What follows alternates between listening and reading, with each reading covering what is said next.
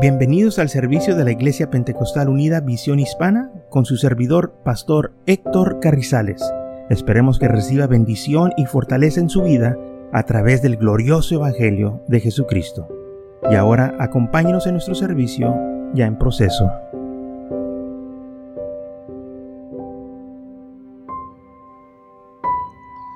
En estos tiempos que estamos viviendo, son tiempos cómodos, son tiempos en que pues, realmente nadie nos molesta, nos deja en paz. Pero va a venir el tiempo en que la iglesia va a, va a sufrir persecución, así como la iglesia primitiva. Van a venir hombres, van a venir situaciones que van a atacar a la iglesia.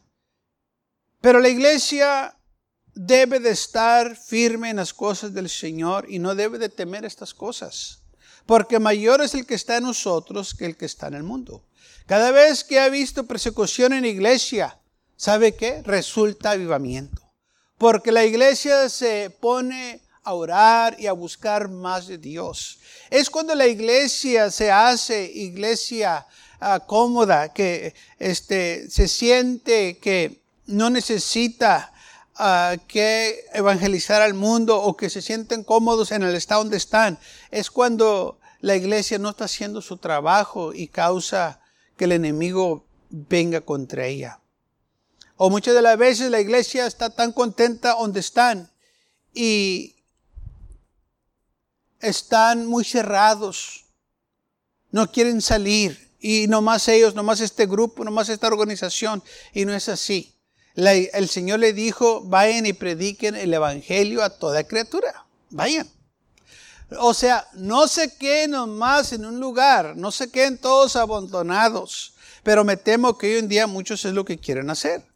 Quieren estar todos abandonados en un lugar y nadie quiere ir a evangelizar, nadie quiere ir a predicar, nadie quiere ir a hacer la obra que el Señor les encomendó que hicieran.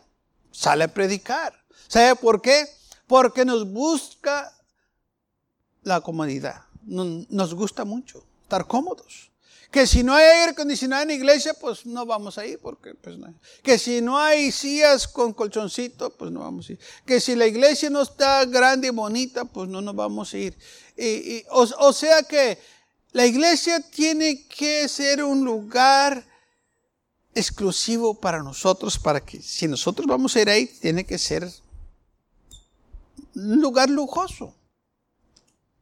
Creo que estamos equivocados.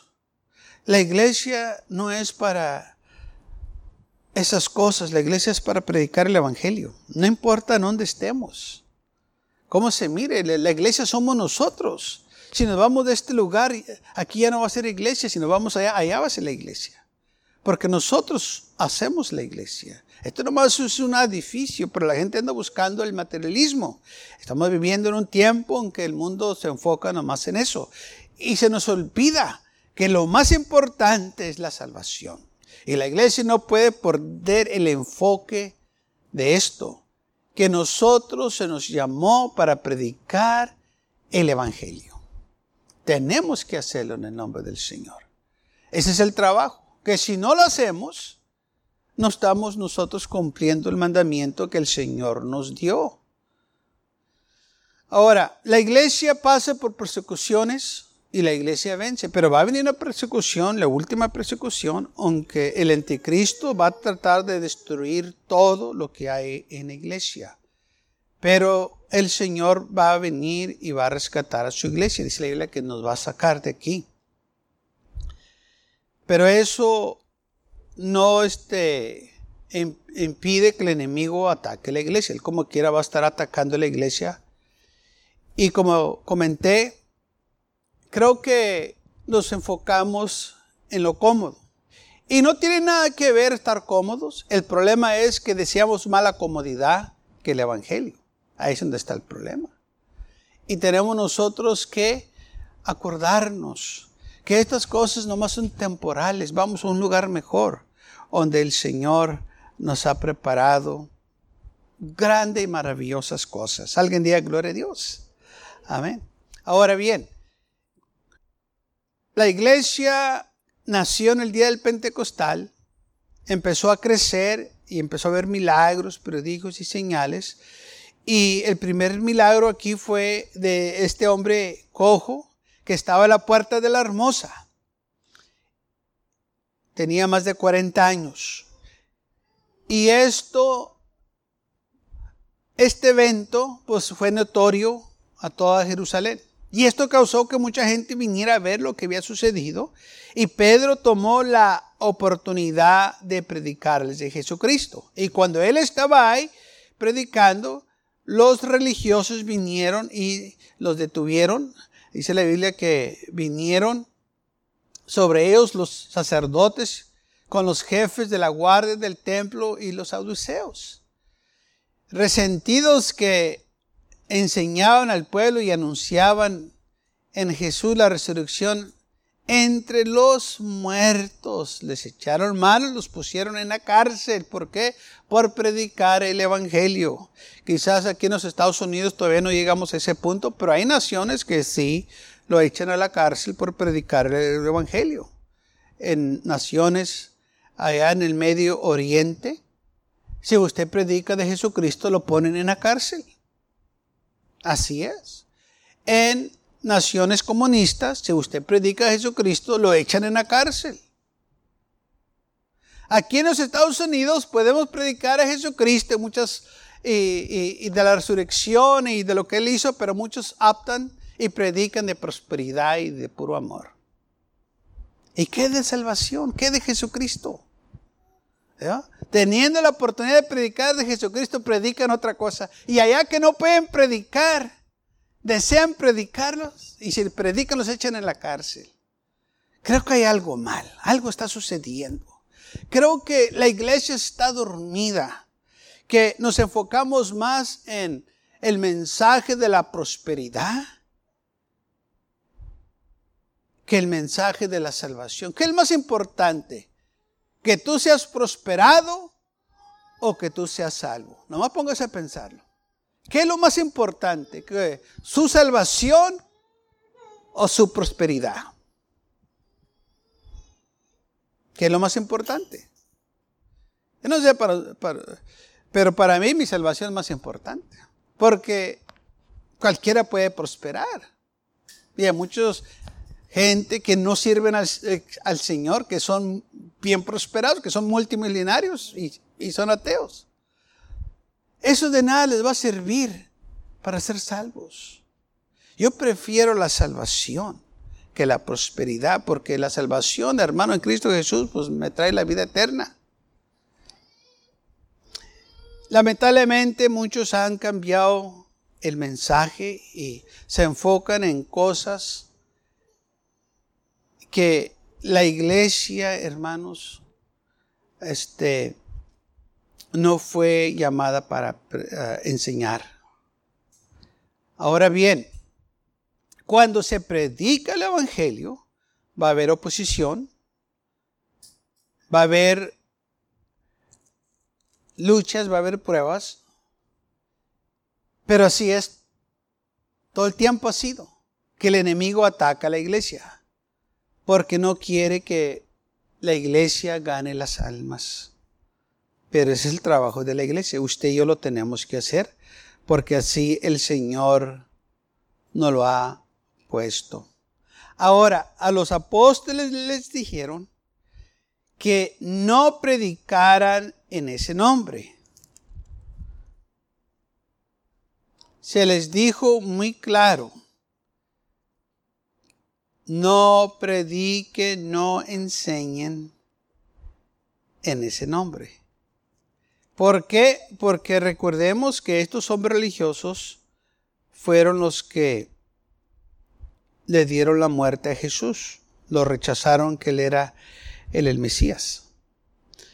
Los iban a maltratar, pero hubo uno de ellos, Gamaliel, que les dijo, miren, no hagan eso. Si ustedes se ponen a ellos, no sea que estén luchando contra Dios o estén peleando contra Dios. Si esto no es de Dios, esto va a cesar. Pero si es, tengan cuidado. No sé que estén luchando contra Dios.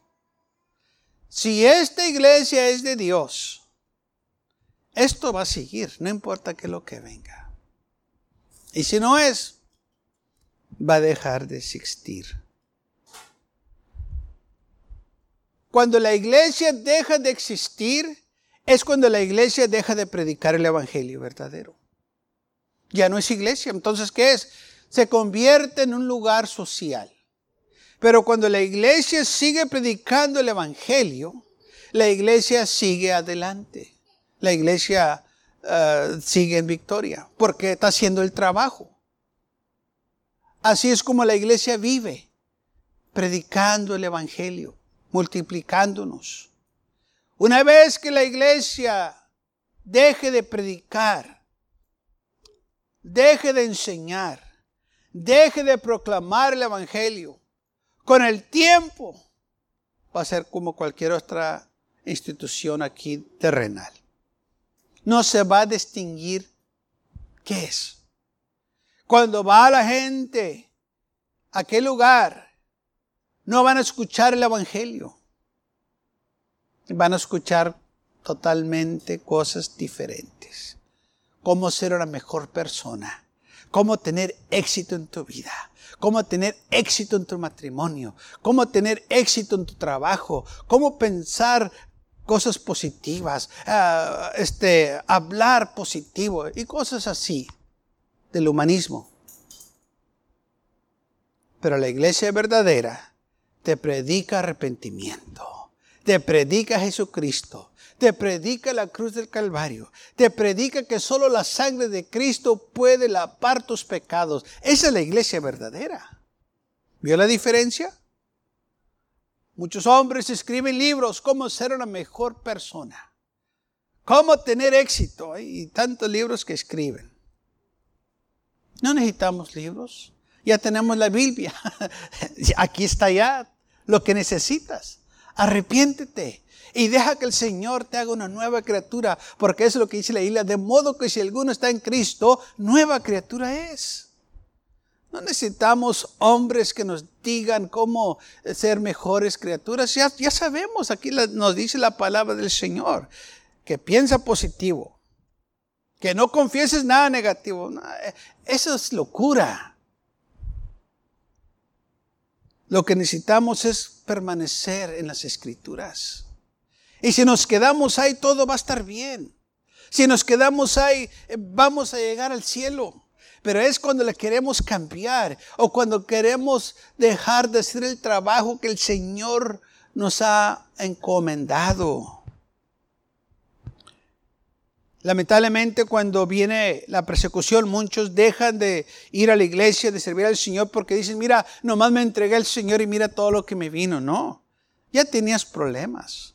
Pero ahora, en esta situación, el enemigo te quiere desanimar para que no seas salvo, para que pierdas tu alma. Es lo que él quiere. Ahora bien, está viendo avivamiento, está viendo este, gente entregándose al Señor, cinco mil, tres mil personas viniendo a los, a los pies de Jesucristo. Pero el enemigo empieza a atacar a la iglesia. Esto es nomás la primer persecución, dice la Biblia, que ellos como quiera siguieron predicando y los este, castigaron. Les dijeron, no les dijimos que no estuvieran predicando en ese nombre. Ahora nos están echando la culpa a nosotros, que nosotros lo matamos. Sí, ustedes lo mataron. Ustedes mataron a Jesucristo. Y ahora ellos estaban haciendo las víctimas. Pero no, ellos fueron los que lo mataron. Que rechazaron. Entonces, dije la palabra del Señor, que después que Gamaliel les dijo esto, que, que habló con ellos, de que si no era de Dios, pues vas a ser, dijo, ah, eh, él habló con ellos, los convenció, y dice la Biblia aquí que entonces los mandaron llamar y este, después que los azotaron, los intimidaron, que no hablasen en el nombre de Jesús y los pusieron en libertad. Estoy leyendo Hechos capítulo 5, versículo 40. Y ellos salieron de la presencia del concilio gozosos de haber sido tenidos por dignos de perecer afrentas por causa del nombre, y es el nombre de Jesús. Y todos los días en el templo y por las casas no cesaban de enseñar y de predicar a Jesucristo. Eso es la iglesia. Es lo que la iglesia debe de hacer. Ir y predicar, andar donde quiera que andemos, hablarle a la gente del Señor. Si usted tiene una oportunidad de testificarle a alguien, testifíquele a alguien. No importa en donde se encuentre, en donde esté. Dele las gracias a Dios. Dice, ¿y qué si estoy en un lugar igual que ellos? Que estoy, eh, estoy en, en la cárcel. Pues use ese momento para predicarles. Dígale, ¿sabes por qué yo estoy aquí en la cárcel? Para hablarte a ti de Jesucristo. Porque es la única manera que tú vas a oír. Porque cuando andas allá libre no hay chance. Entonces el Señor me trajo aquí para hablarte de Jesucristo. O sea, hermano, Pablo estaba en la cárcel también por predicar el Evangelio. Y los religiosos lo tomaron a él y a Silas y lo pusieron en lo más profundo del septo. Allá en la cárcel, hermanos, estaban estos hombres encadenados en, este, y a la medianoche, dice la Biblia que estaban cantando y alabando al Señor. Y vino un terremoto, hermano, que sacudió toda la prisión, toda la cárcel, que se rompieron las cadenas que estaban en los presos y se abrieron las puertas de la cárcel. Y el carcelero, pensando que todos bien oído, pidió una espada para quitarse la vida, pero Pablo le habló, le dijo, no te hagas daño, todos estamos aquí, todo está bien. Fíjese, en la cárcel hubo avivamiento. O sea que hay persecución, pero también hay milagros hay avivamiento. Porque el Señor, hermano, cuando estamos haciendo su trabajo, Él nos va a proteger, Él nos va a cuidar. Está que la iglesia tiene que hacer su trabajo. Hablarle, proclamar a todos los que podamos del Evangelio. Hablarles del amor de Dios, lo que Él hizo por ellos en la cruz del Calvario. Ese es el amor de Dios. No hay otro amor tan grande de que un amigo de su vida por el otro. No hay otro amor más grande que alguien de la vida por ti. Ese es amor. Sin, sin ver merecido ese favor, el Señor lo hizo. Gracias a Dios, aleluya, por su amor tan grande. ¿Qué tanto puede decir gloria a Dios por ello? ¿Sabe que no hay nada que usted pueda hacer para poder decir yo merezco ese amor? o yo merezco esta salvación. No merecemos nada. Porque la Biblia claramente dice, por cuanto todos han pecado y están destituidos de la gloria de Dios. O sea que usted no ha hecho nada bueno que merece la vida eterna. Usted no ha hecho nada bueno que mereció que el Señor derramara su sangre por usted para que usted fuera salvo. Por eso dice la Biblia, somos salvos por gracia, favor que no merecíamos. Él tuvo misericordia de nosotros.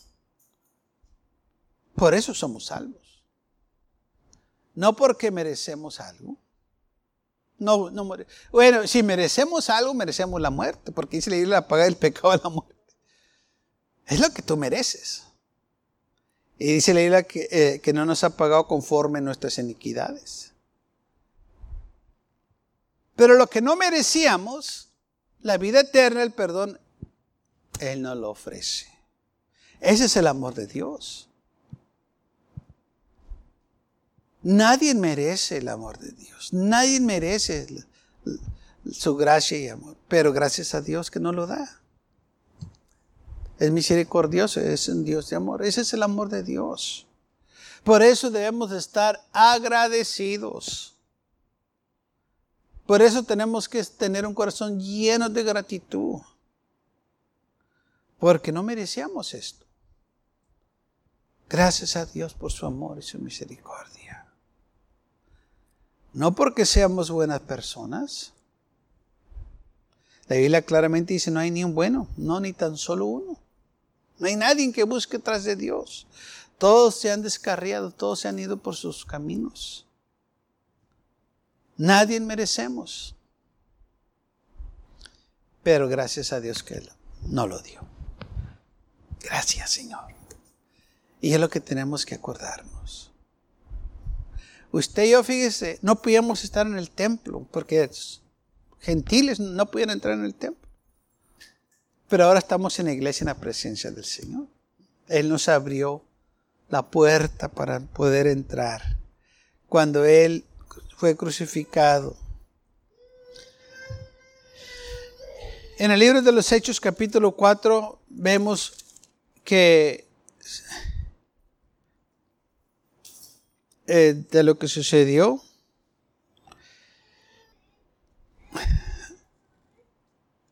de estos hombres que hablaron, y en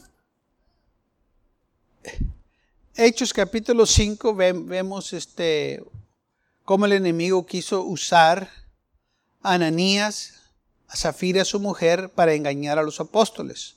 Pero recuerden que la iglesia estaba en avivamiento y dice la Biblia esto.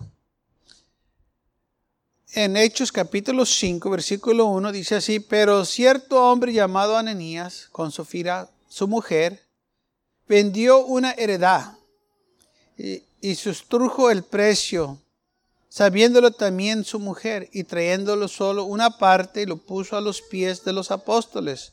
Y dijo, pero Ananías, ¿por qué llenó Satanás tu corazón para que mintieses al Espíritu Santo y sujustates el precio de la heredad?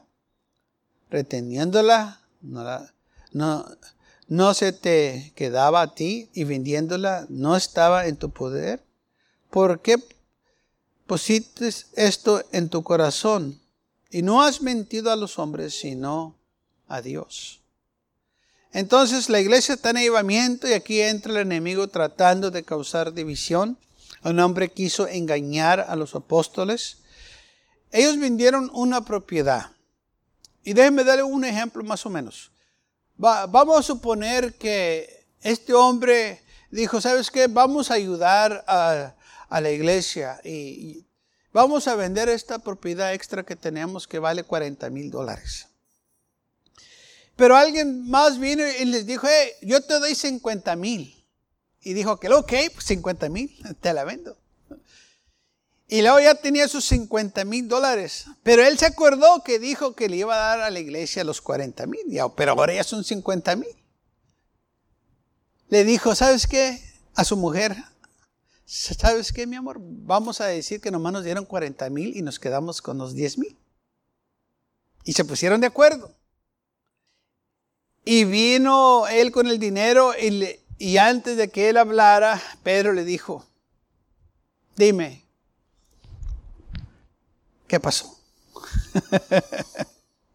¿Qué sucedió? Porque dice aquí esto.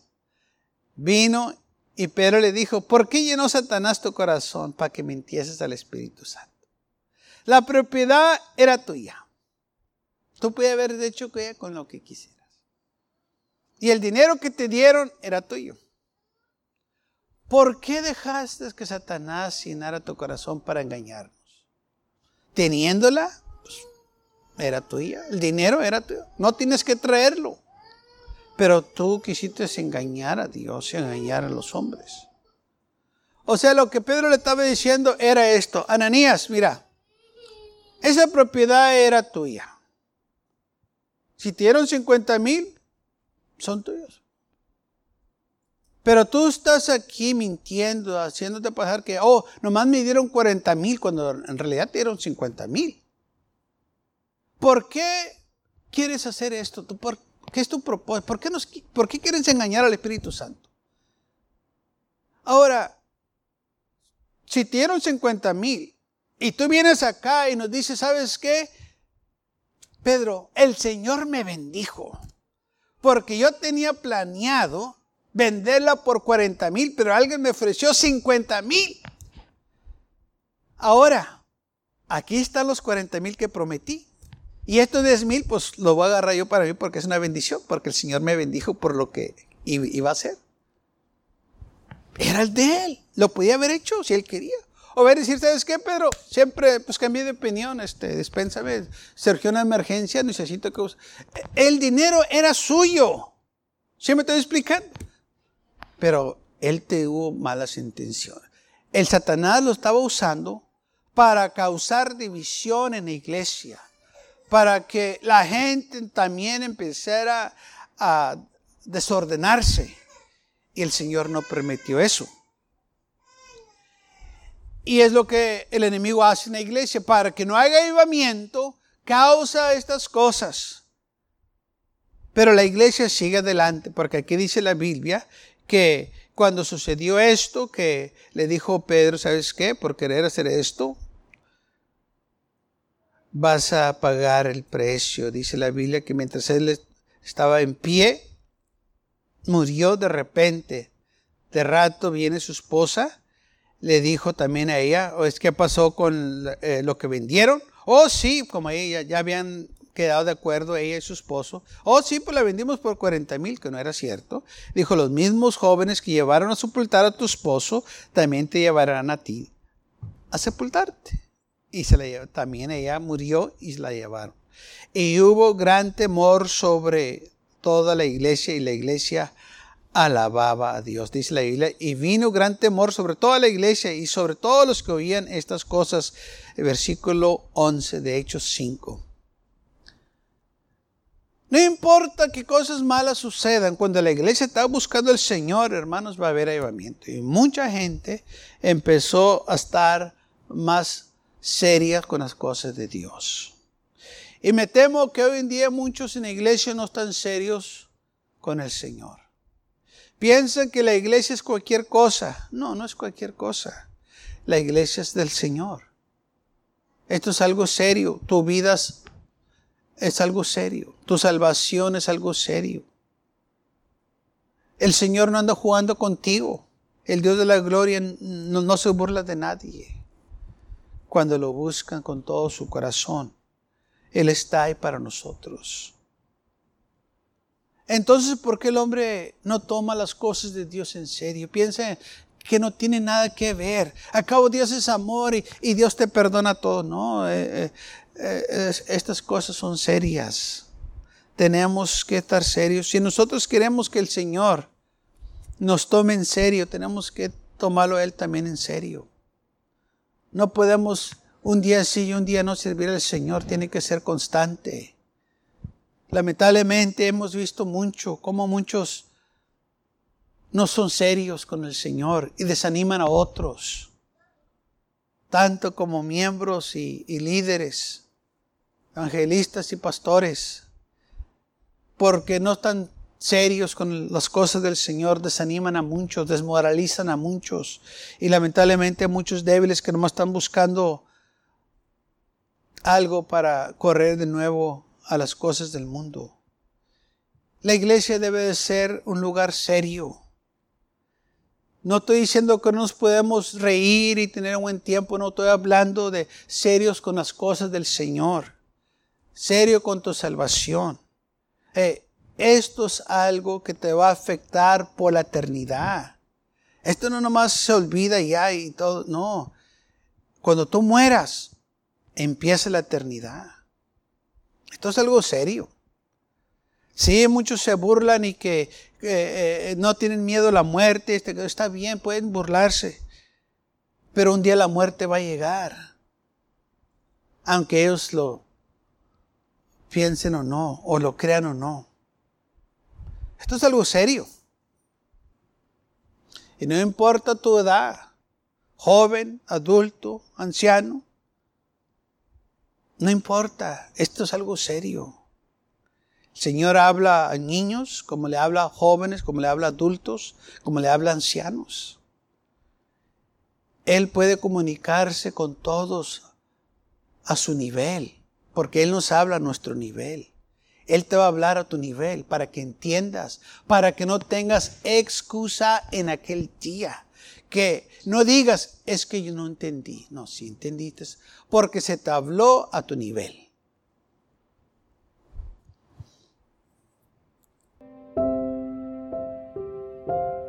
Gracias por acompañarnos y lo esperamos en el próximo servicio. Para más información, visítenos en nuestra página web macallen.church. También le invitamos que nos visite nuestra iglesia que está ubicada en el 2418 Bowman Avenue con esquina calle 25 en McAllen, Texas 78501.